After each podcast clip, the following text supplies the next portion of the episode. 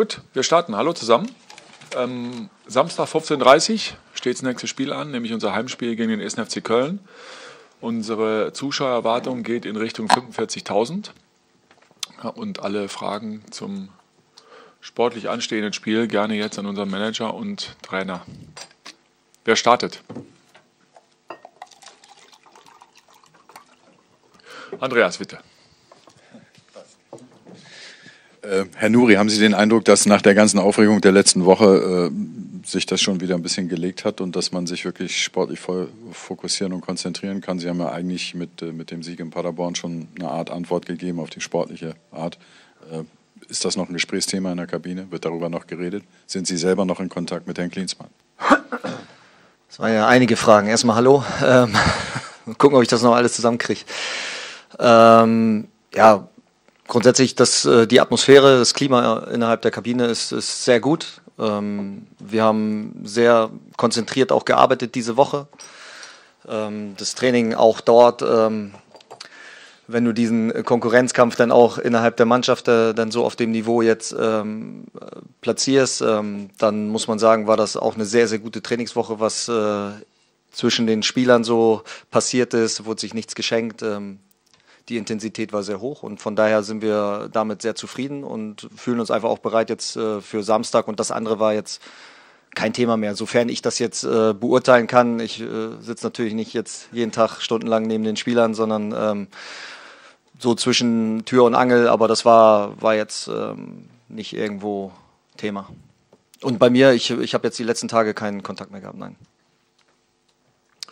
Michael Jahn, machen wir weiter und dann kommen wir zu dir, Sebastian. Frage an Trainer und Michael Breetz. Äh, Jürgen Klinsmann hat ja die Hierarchie in der Mannschaft doch ganz schön durcheinandergewirbelt, sage ich mal vorsichtig.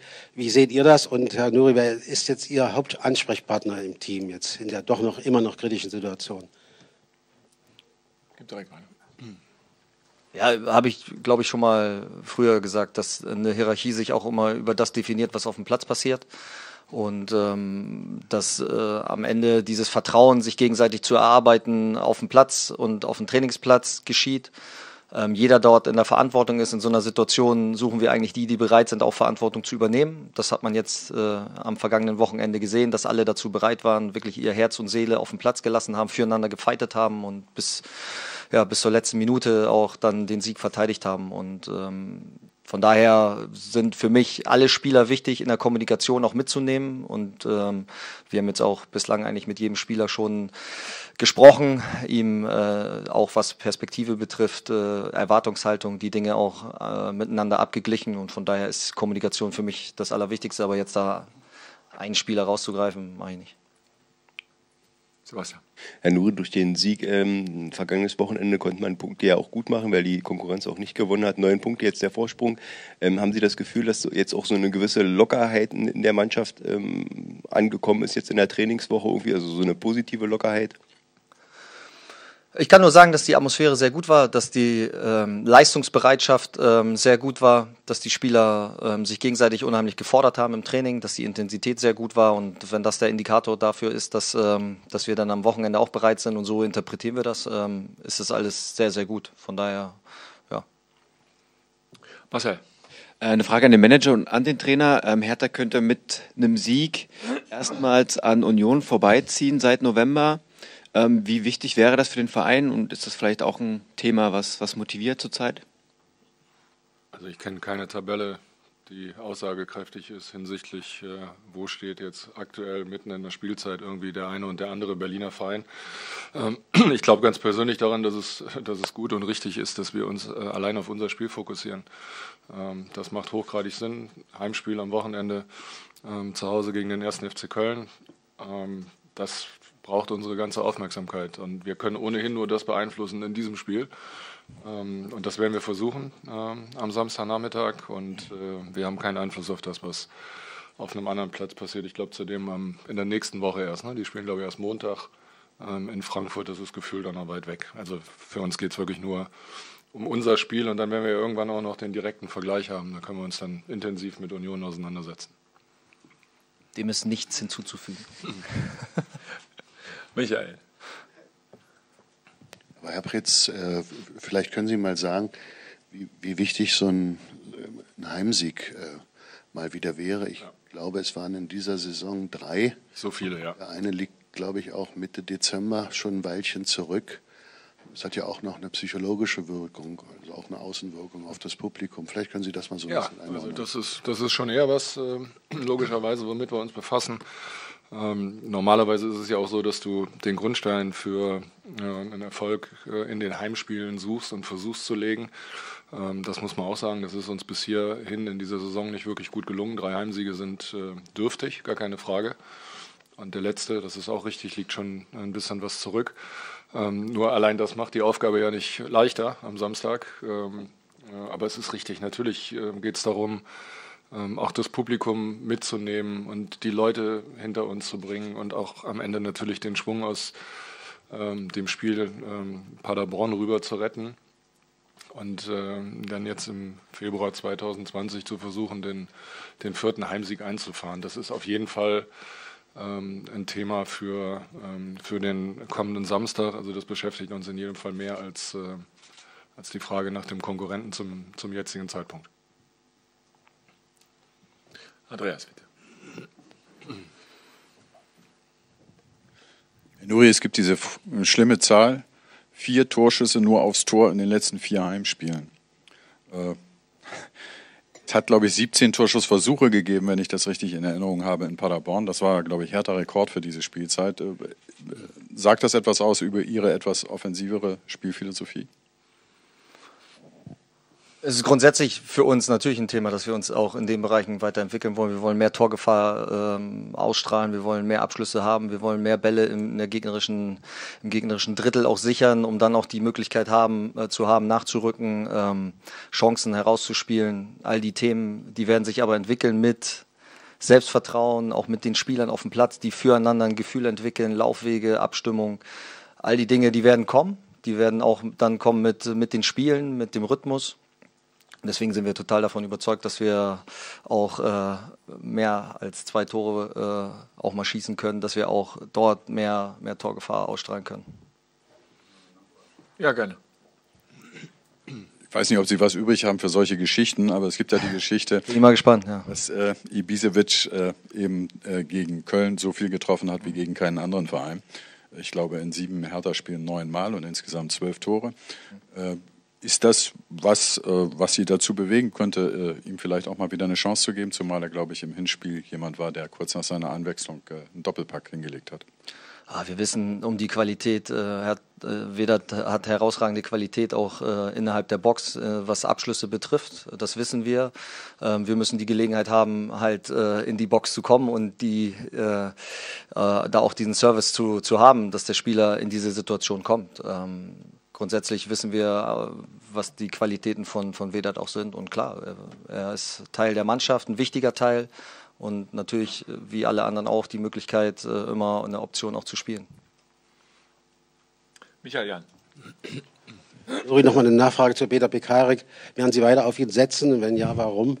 Für uns war ja schon in der Versenkung verschwunden. Das war ja eine Überraschung für uns. Ja, habe ich ja gesagt, dass er einfach über Wochen äh, unheimlich, seitdem wir hier sind, unheimlich professionell sich verhalten hat, sich diese Möglichkeit auch erarbeitet hat durch seine Professionalität, seine Einstellung, Mentalität und äh, wie man dann sehen konnte, konnte man sich auch zu 100 Prozent auf ihn verlassen mit seiner Erfahrung und ähm, klar ist äh, PK auch eine Option für, für Samstag, aber auch da werde ich jetzt die Karten nicht auf den Tisch legen. Also haben wir auch nochmal einen Tag. Andreas. Michael, ich habe nochmal eine Nachfrage zu Kalu, äh, weil es immer noch heißt, so zwischen den Zeilen, da sei das Transferfenster äh, in die MLS oder so, das sei noch offen. Ist das immer noch eine Option oder bleibt er jetzt vielleicht doch bis Saisonende und nimmt dann auch wieder ganz normal? Ja, wir sind mit Salah in, im engen Austausch ähm, über, über seine Situation, insbesondere die sportlich nicht zufriedenstellend ist für den Spieler. Das verstehen wir, das ist völlig klar. Er war in den letzten Jahren ähm, immer ein, ein herausragender Spieler ähm, für Hertha BSC und auch ein Unterschiedsspieler, überhaupt gar keine Frage. Ähm, das Transferfenster in, äh, in den USA und in der MLS ist noch einige Zeit offen, da reden wir über den 5. Mai.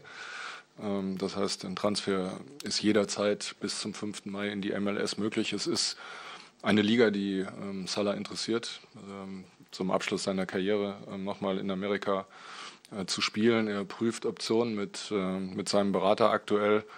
Ähm, aber es ist nicht so, dass wir jetzt heute ähm, schon was verkünden können. Also er ist noch nicht so weit, dass, äh, dass ein Wechsel unmittelbar äh, bevorsteht. Aber es ist, ich glaube aus meiner Sicht, so wie ich das in den Gesprächen äh, verstanden habe, auch das, was ihn am meisten interessiert und, äh, und was er forcieren möchte, in die USA zu wechseln. Gibt es noch weitere Fragen? Bastian Stehr. Ich habe abschließend noch eine Frage an den Manager. Herr Preetz, ähm, es war ja jetzt so, dass Hertha sich in den vergangenen Jahren so diesen Ruf erspielt hat, der Verein zu sein mit der höchsten Durchlässigkeit für junge Talente so in die, in die Profimannschaft. Ähm, welche, wel, welche Rolle spielt das ähm, weiterhin für die Zukunftsplanung im Verein, auch gerade vor dem Hintergrund jetzt der veränderten finanziellen Möglichkeiten? Ja, ähm, das ist richtig und äh, wir werden weiter ein großes Augenmerk auf unsere ähm, Ausbildungsarbeit äh, legen. Das äh, kann ich ganz sicher sagen. Ähm, es ist nie leicht, auch in den letzten Jahren nicht gewesen, durchzukommen in die Bundesliga und sich letztendlich dann auch ähm, durchzuspielen. Das muss man klar sagen. Wir haben einige, glaube ich, im Moment aktuelle ähm, gute Beispiele mit Jordan, mit, mit Arne und mit äh, Maxi, ähm, die ja alle schon eine Zeit dabei sind ähm, und die äh, die in den letzten Jahren ähm, sicherlich zu Bundesligaspielern geworden sind. Wir haben eine, ähm, ja, eine Reihe von interessanten Spielern, die ähm, hinten dran kommen. Zwei, die, die aktuell auch relativ äh, regelmäßig ähm, mit, der, mit der Profimannschaft trainieren. Mit äh, Lazasa Marcic und auch mit Omar Rekik, zwei spannende Jungs, aber es gibt noch weitere ähm, Spieler, die ähm, die sich äh, in den Vordergrund gespielt haben. Alleine der, der letzte Schritt, darüber haben wir an dieser Stelle auch schon ähm, oft gesprochen, ist halt einfach der schwierigste Schritt. Und der letzte Schritt meint, sich dann wirklich auch durchzusetzen und dann eines Tages ein unverzichtbarer Bundesligaspieler zu werden. Und ich glaube, das kann man heute sagen, das sind die drei vorgenannten. Die sind fester Bestandteil unserer Mannschaft und auch ein unverzichtbarer ähm, Bestandteil unserer Mannschaft. Und wir wollen das natürlich in den nächsten Jahren auch weiteren Talenten ermöglichen. Die Tür ist immer offen. Die Möglichkeit ähm, wird weiter da sein und wir werden das, äh, wir werden das sehr, sehr pflegen und fördern. Bitte, da kommt dann noch eine Frage. Eine Frage an Herrn Preetz. Borussia Dortmund hat bestätigt, dass sie ab der kommenden Saison mit zwei Trikotsponsoren auflaufen werden. Ist das ein, und dadurch natürlich die Erlöse in dem Bereich deutlich erhöhen, ist es ein Modell, das Sie begrüßen, auch für die Hertha sich vorstellen können?